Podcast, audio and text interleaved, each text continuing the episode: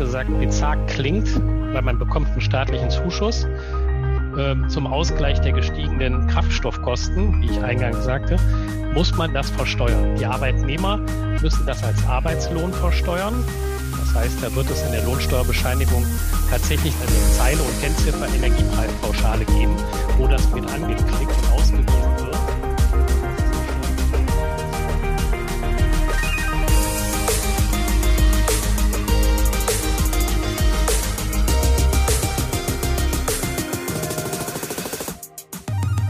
Herzlich willkommen zur 78. Ausgabe des E-Taylor Toga Gastro Schön, dass du wieder mit dabei bist. Heute haben wir uns das Thema die Energiepreispauschale vorgenommen. Energiepreispauschale, dass man sowas überhaupt mal äh, braucht. Zeiten wie diese und gerade beim Thema Energie sind sehr bewegt. Und wie das genau funktioniert und welche Fragen damit einhergehen, das versuchen wir heute zu klären. Dazu habe ich mir aus Köln zwei sehr kompetente Gäste eingeladen. Ich habe äh, meinen Kollegen Christian Johannes und seine Kollegin, die Sabrine Breuer, eingeladen, heute hier mit dabei zu sein, um mit uns, mit euch gemeinsam dieses Thema zu erörtern. Das heißt, wenn du Fragen hast zur Energiepreispauschale, was ist mit wem und so weiter und so fort. Also wir haben im Vorfeld äh, durch unsere Mandantengespräche ja auch schon einige Fragen, die sehr oft aufgetaucht sind, zusammengetragen. Die werden wir jetzt äh, beantworten, aber natürlich herzlich gern auch uns deinen Fragen widmen. Also erstmal herzlich willkommen nach Köln. Schön, dass ihr mit dabei seid, Sabrina und Christian. Ja, guten Morgen aus Köln, lieber Erich, und danke, dass wir dabei sein dürfen. Guten Morgen. Christian, du bist der Standortleiter der ETL Toga in Köln, hast natürlich dann auch viel mit Gastronomie und Hotellerie zu tun, äh, bist heute zum ersten Mal im Gastro-Briefing mit dabei. Ich hoffe, es gefällt dir. Und du hast Sabrina mitgebracht. Sabrina, vielleicht stellst du dich auch kurz vor, äh, was deine Aufgabe ist. Also ich arbeite seit zwei Jahren jetzt bei ETL und bin Steuer, gelehrte Steuerfachangestellte. Ich mache hier im Haus die Buchhaltung, Löhne und auch die ähm, Überbrückungshilfe für die Unternehmen. Ja, also in den letzten zweieinhalb Jahren dann richtig gefordert. Genau. Super. Die Sabrina muss ich hegen und pflegen, weil ähm, sie ist die, die das am besten kann mit den Überbrückungshilfen. Die hat für 50 Mandanten diese Hilfen beantragt und führt diesen Prozess jetzt auch fort. Ähm, eigentlich müsste der jeden, jeder Mandant hätte der mindestens einen großen Geschenkekorb schicken müssen, weil er so viel Geld besorgt hat. Ähm, aber zumindest hat sie öfter mal ein Dankeschön bekommen. So soll sie auch sein. Ähm, mal ganz kurz äh, zum europäischen äh, Energiepreisdesign. Also das hat ja ein, ein dieses Design des Energiepreises, wie sich der zusammensetzt, äh, insbesondere der Strompreis, äh, das hat ja nichts mit Marktwirtschaft zu tun, sondern man muss, die Frage wird sehr oft gestellt, warum steigt denn der Strompreis so? Er steigt, weil die teuerste Form, Energie zu erzeugen, den Preis bestimmt. Die teuerste Form ist im Moment Gas. Das heißt, Gaskraftwerke, die zur Verstromung herangezogen werden, haben den teuersten Produktionspreis, weil das Gas so teuer ist. Ja klar.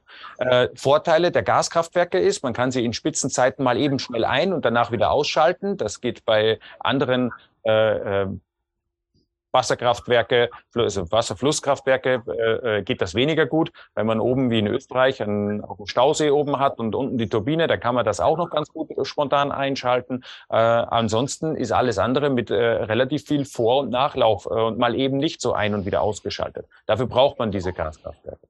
Und weil die eben so hohe Produktionskosten haben, gilt dieser Preis für alle Arten der Stromerzeugung, auch für die, die über Solar Strom erzeugen, sprich, die einmal eine Investition getätigt haben, aber ansonsten als äh, nicht viel mehr brauchen als die Schafe drumherum, die das Gras und Unkraut wegfressen. Äh, da ist natürlich jetzt ein riesen äh, Gewinn, was bei denen äh, ankommt und ansteht. Und dieser Gewinn, das sind also diese Zufallsgewinne oder diese Übergewinn, wie er genannt wird, äh, den man dann versucht, irgendwie abzuschöpfen und so weiter und so fort. Aber eigentlich ist das Ganze ein ziemlich verkorkster Mechanismus, weil die ineffizienteste Version, Strom zu erzeugen, jetzt diejenige ist, die den Strompreis bestimmt. Und natürlich alle darunter leiden. Also gibt es dafür eine Versuch, einen Ausgleich zu schaffen. Und das ist jetzt diese Energiepreispauschale. Und ähm, äh, Christian, warum hat man sich überhaupt dazu entschieden, die auszuzahlen und warum so? Ja, die Energiepreispauschale soll tatsächlich, ähm, die wurde äh, eigentlich schon angedacht äh, im März, als schon die äh, Kraftstoffpreise steil anstiegen und die Gaspreise.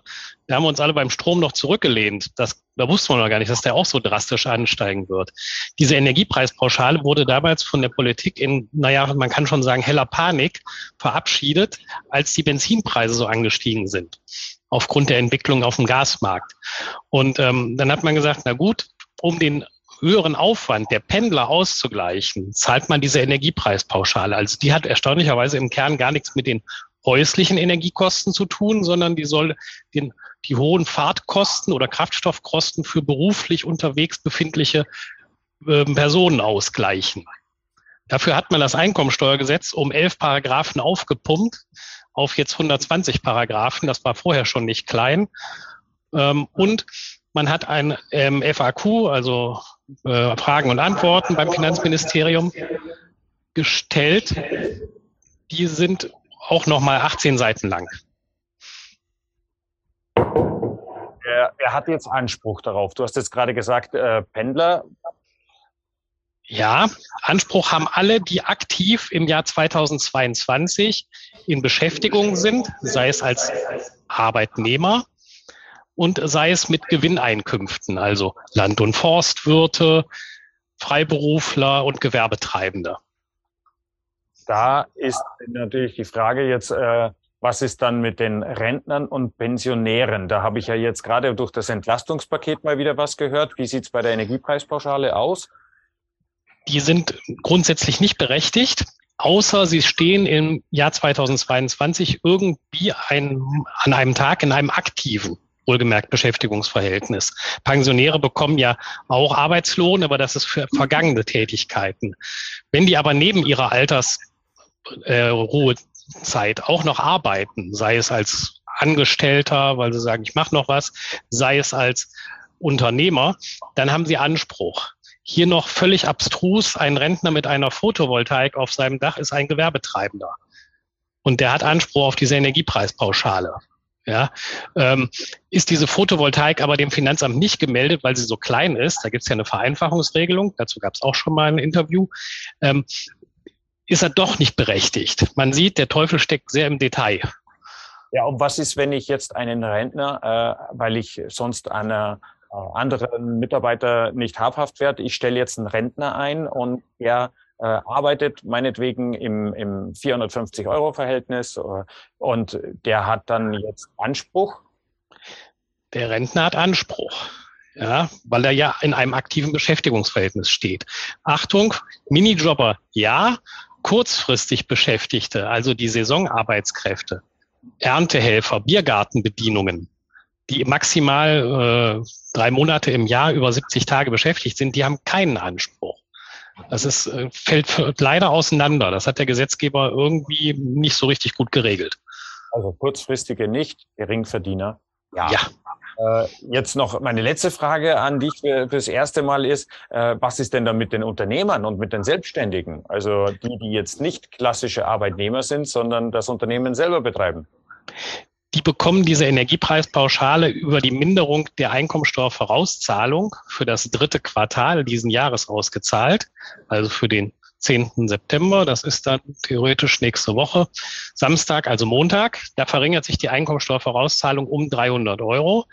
In Nordrhein-Westfalen regnen Millionen von Einkommensteuervorauszahlungsbescheiden gerade auf uns herab mit 300 Euro weniger Vorauszahlung zur Einkommensteuer für das dritte Quartal. Wenn einer nicht so viel vorauszahlt, wir hatten jetzt den Fall, die Sabrina und ich, dass ein Mandant nur 100 Euro Vorauszahlung hatte. Der kriegt die Differenz dann über die Einkommensteuererklärung für 2022 irgendwann, wenn der Steuerbescheid kommt. Also 2023 oder 2024, keine Ahnung. Sabrina, ist gerade dein Name gefallen. Was bedeutet denn der Stichtag jetzt 1. September, der abgelaufen ist für Arbeitgeber und Arbeitnehmer? Also man kann vom 1.9. gar nicht so als Stichtag sprechen, weil also viele Arbeitgeber kamen auf mich zu und haben gefragt, was ist denn mit den Arbeitnehmern, die wirklich erst am 2.9., Anfang 15.9., das passiert ja ab und an mal, kriegen die jetzt keine Energiepreispauschale ausgezahlt oder sind sie nicht berechtigt. Dem ist aber nicht so. Der erste Neunte beeinflusst lediglich wirklich die Art der äh, Auszahlung. Das heißt, alle, die im Jahr 2022 äh, am 1.9. aktiv beschäftigt sind, erhalten das über ihren Arbeitgeber ausgezahlt. Wenn man am 2.9. erst eine Beschäftigung äh, nachgeht, ähm, muss man da auch über die Einkommensteuererklärung 2022 gehen. Mhm. Jetzt ist ja Bürokratie, äh, äh, wird ja sehr gerne gelebt und bei jeder Verordnung und Regelung gibt es immer noch mehr Papier. Äh, jetzt ist es so, dass äh, Minijobber noch eine besondere Herausforderung haben. Genau, die müssen bis zu einem gewissen Datum das erste Dienstverhältnis ähm, praktisch dargelegt haben bei ihrem Arbeitgeber, damit einfach keine Doppelauszahlungen passieren, weil wenn ich sage mal, das Lohnbüro A abrechnet und B abrechnet, dann haben die äh, Arbeitnehmer am Ende 600 Euro oder so, weil sie halt zwei Minijobs nachgehen. Und das soll halt verhindert werden, indem sie das erste Dienstverhältnis äh, bescheinigen dem Arbeitgeber. Und das muss im August passiert sein. Gut, wenn das muss im August passiert sein. Okay. Äh, wenn jetzt jemand hergeht, in welcher Form muss er das denn äh, bescheinigen? Also reicht dafür ein selbstgeschriebener Zettel? Also es gab ein Musterschreiben, das wir zum Beispiel unseren Mandanten rumgeschickt haben. Und ähm, genau, das muss ausgefüllt werden. Da stand wirklich drauf, dass ähm, Arbeitnehmer XY bei Arbeitgeber XY das erste Dienstverhältnis hat oder auch das einzige Dienstverhältnis hat, je nachdem. Mhm. Kommen wir mal zur Auszahlung. Wie erfolgt die? Also, der Arbeitgeber muss pauschal eigentlich im September auszahlen. Es gibt ein paar ähm, Ausnahmen.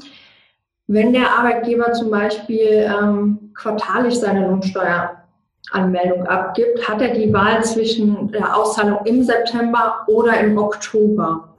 Wenn er aber eine jährliche Lohnsteuer abgibt, weil er halt weniger Arbeitnehmer äh, beschäftigt, dann hat er wirklich die Wahl zwischen September bis Dezember kann er es auszahlen oder aber ganz drauf verzichten, weil er es halt nicht vorauslegen kann. Mhm. Die Frage ist natürlich, die dann gleich am Anfang gestellt worden ist, der Arbeitgeber muss sie auszahlen, aber läuft er denn Gefahr, dass, die, dass er auf den 300 Euro auch sitzen bleibt? Nein, also auf den 300 Euro bleibt er nicht sitzen, da er die je nach Lohnsteueranmeldung im September, Oktober oder Januar 2023 zurückerhält. Allerdings kann es natürlich sein, dass er von den ähm, Lohnabrechnungsstellen das in Rechnung gestellt bekommt, da wir mehr Aufwand haben. Und äh, genau, da könnte es auf äh, Kosten zukommen. Also auf erhöhte Lohnabrechnungskosten. Da bleibt er drauf sitzen um das ergänzend zu sagen, aber nicht auf den 300 Euro an sich. Da ist er ja Erfüllungsgehilfe des Staates, der eine staatliche Leistung auszahlt. Das heißt, er kriegt das dann wieder. Muss genau. der Arbeitgeber jetzt in irgendeiner Form aktiv werden, um die äh, ausgezahlte Steuer erstattet zu bekommen? Und äh, muss er von sich aus irgendwelche Anträge stehen? Gibt es irgendwelche Fristen, die er versäumen könnte? Also er muss äh, eigentlich nichts tun, wenn er bei seinem Betriebsfinanzamt ein Lastschriftmandat hat. Da kriegt er das automatisch ausgezahlt. Gehen wir von der ähm, Lohnsteueranmeldung August, weil da muss es ja angemeldet werden, wenn man monatlich äh, die Lohnsteuer an, abgibt kriegt er die zum 10. September ausgezahlt. Hat er kein Lastschriftmandat beim Finanzamt, muss er tatsächlich anrufen und äh, sich das auszahlen lassen eine Bankverbindung hinterlegen und es anstoßen, sage ich jetzt mal. Fristen sind mir keine bekannt. Okay, da kriegen wir äh, die erste Zuschauerfrage zu dem Thema. Jan fragt nämlich nach, was ist, wenn ich als Arbeitgeber nur Minijobber beschäftigt habe? Muss er dann auszahlen?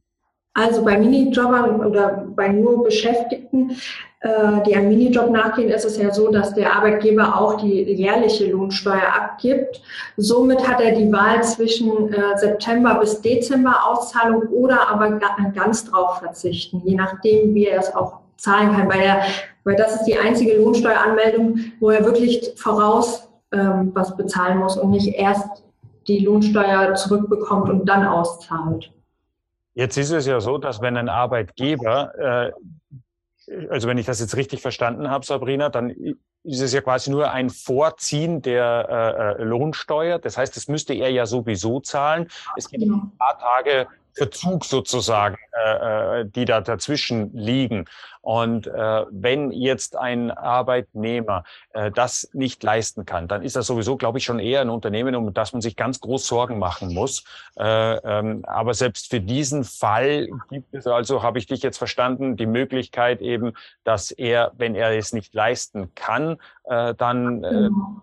Alternative Wege äh, aufzeichnet, die er dann aber mit seinen Mitarbeitern irgendwie besprechen oder kommunizieren muss, nehme ich mal an. Richtig, nicht nur mit seinen Mitarbeitern, auch mit dem Finanzamt. Also er muss es wirklich darlegen, warum er die äh, Energiepreispauschale nicht auszahlen kann, weil wenn man monatlich die Lohnsteuer abgibt oder quartalsweise, so hat man ja äh, wirklich die Gelder schon äh, zurückerstattet, bevor man sie an seine Arbeitnehmer auszahlen muss. Also gibt es da eigentlich keinen Grund für, warum er es nicht auszahlen kann. Bei jährlichen Auszahlern ist es halt so, dass er darauf verzichten könnte, weil er im Dezember auszahlen müsste, aber erst im Januar 2023 äh, die zu viel gezahlte Lohnsteuer zurückbekommt, also die ausgezahlte Energiepreispauschale. So. Okay, Christian, wenn ein Arbeitnehmer eine Pfändung hat und jetzt bekommt er die Energiepreispauschale, was äh, äh, zieht das nach sich? Kann die Energiepreispauschale gepfändet werden? Die Energiepreispauschale kann nicht gepfändet werden, weil sie arbeitsrechtlich und sozialversicherungsrechtlich nicht als Arbeitsentgelt gilt. Ähm, gepfändet werden kann immer Arbeitsentgelt. Ähm, und das ist eine staatliche Zuwendung, die kann, zählt nicht als Arbeitsentgelt. Der kriegt, also es gibt ja auch keine Gegenleistung vom Arbeitnehmer. Die ist ja Voraussetzung für Arbeitentgelt. Das ist ja ein Staatszuschuss, der kann nicht gepfändet werden. Dass das einkommensteuerlich oder lohnsteuerlich als Arbeitslohn gilt, ja, ähm, hat damit aber hat nichts damit zu tun. Also kann nicht gepfändet werden. Also ganz saubere Unterscheidung an der Stelle, kein Lohn, deswegen keine Lohnpfändung. Das ist äh, klare Aussage. Ähm, kommen wir noch zum, zum Lieblingsthema Steuern. Äh, hat die Energiepreispauschale Einfluss auf das Steueraufkommen des Mitarbeiters?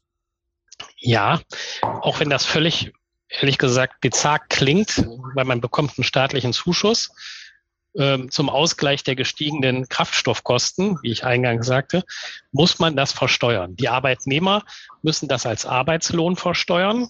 Das heißt, da wird es in der Lohnsteuerbescheinigung tatsächlich eine Zeile und Kennziffer Energiepreispauschale geben, wo das mit angeklickt und ausgewiesen wird. Und das ist steuerpflichtiger Arbeitslohn. Bei Unternehmern, also selbstständigen Gewerbetreibenden, da gilt es als sonstige Einkünfte. Also eigentlich so Einkünfte aus gelegentlichen Tätigkeiten. So wie wenn ich dir eine Versicherung vermitteln würde, Erich. Ja, das ist ja auch sonstiges Einkommen. Dann kriege ich von der Versicherung 500 Euro dafür, dass ich dich über den Leisten gezogen habe. Ähm, und die müsste ich ja auch versteuern. Und so hat man das jetzt auch eingeordnet. Ja. Das lasse ich nicht zu. Also ich werde von dir keine Versicherung kaufen. Ich würde dir auch keine vermitteln. War nur ein Beispiel. Das bedeutet jetzt mal Hand aufs Herz, denn derjenige, der jetzt die Energiepreispauschale bekommt, und jetzt denke ich mal so ein Geringverdiener, vielleicht im Zweitjob, der ist ja, was die Steuerklasse angeht, sowieso nicht der Privilegierte. Äh, was bleibt denn dann von diesen 300 Euro denn tatsächlich über? Ist ja mal spannend. Ja, ähm, ich antworte und Sabrina äh, fällt mir in, in, den Rücken, wenn ich irgendwie Mist erzähle. Also so durchschnittlich, ein Geringverdiener hat vielleicht einen Steuersatz von 25 Prozent, ja, vielleicht auch 20. Ähm, da bleiben von den 300 Euro dann vielleicht 200 übrig, 220 ja, wenn es gut läuft.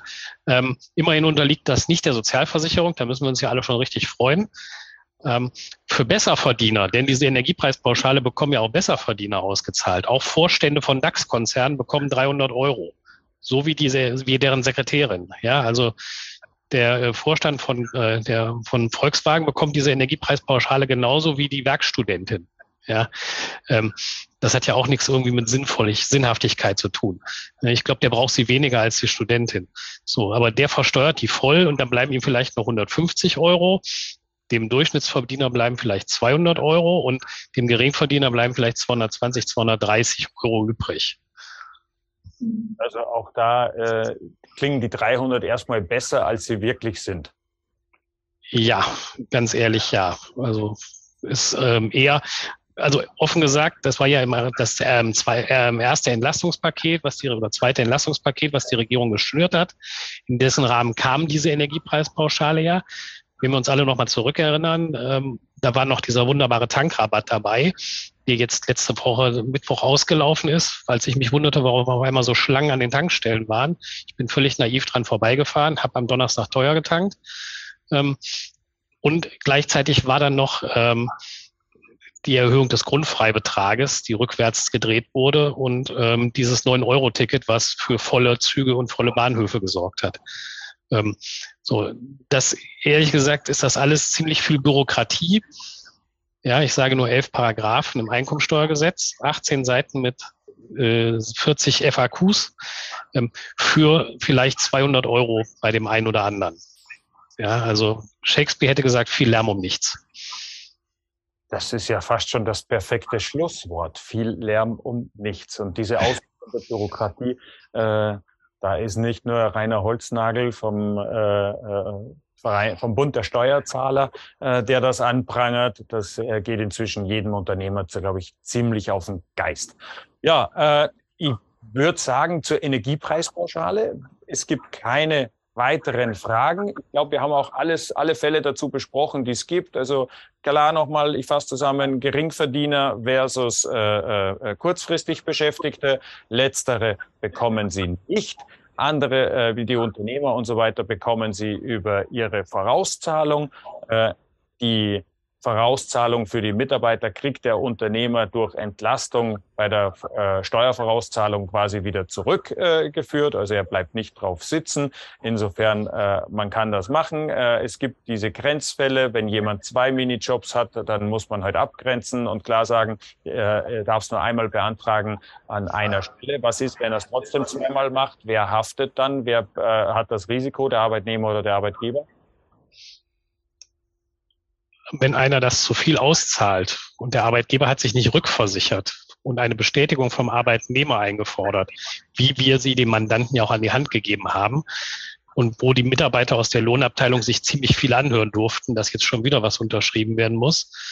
Ähm, wer das nicht tut, da fürchte ich, dass der Staat im Rahmen einer Lohnsteueraußenprüfung sagen wird, ja, das ist ja wunderbar, du hast zu viel ausgezahlt, wir nehmen dich in Haftung, wie auch ansonsten im Rahmen der Lohnabrechnung. Jeder, der Unternehmer ist und jetzt zuhört und einen Mitarbeiter beschäftigt, kennt die berühmte Lohnsteueraußenprüfung, die alle drei Jahre vorbeischaut.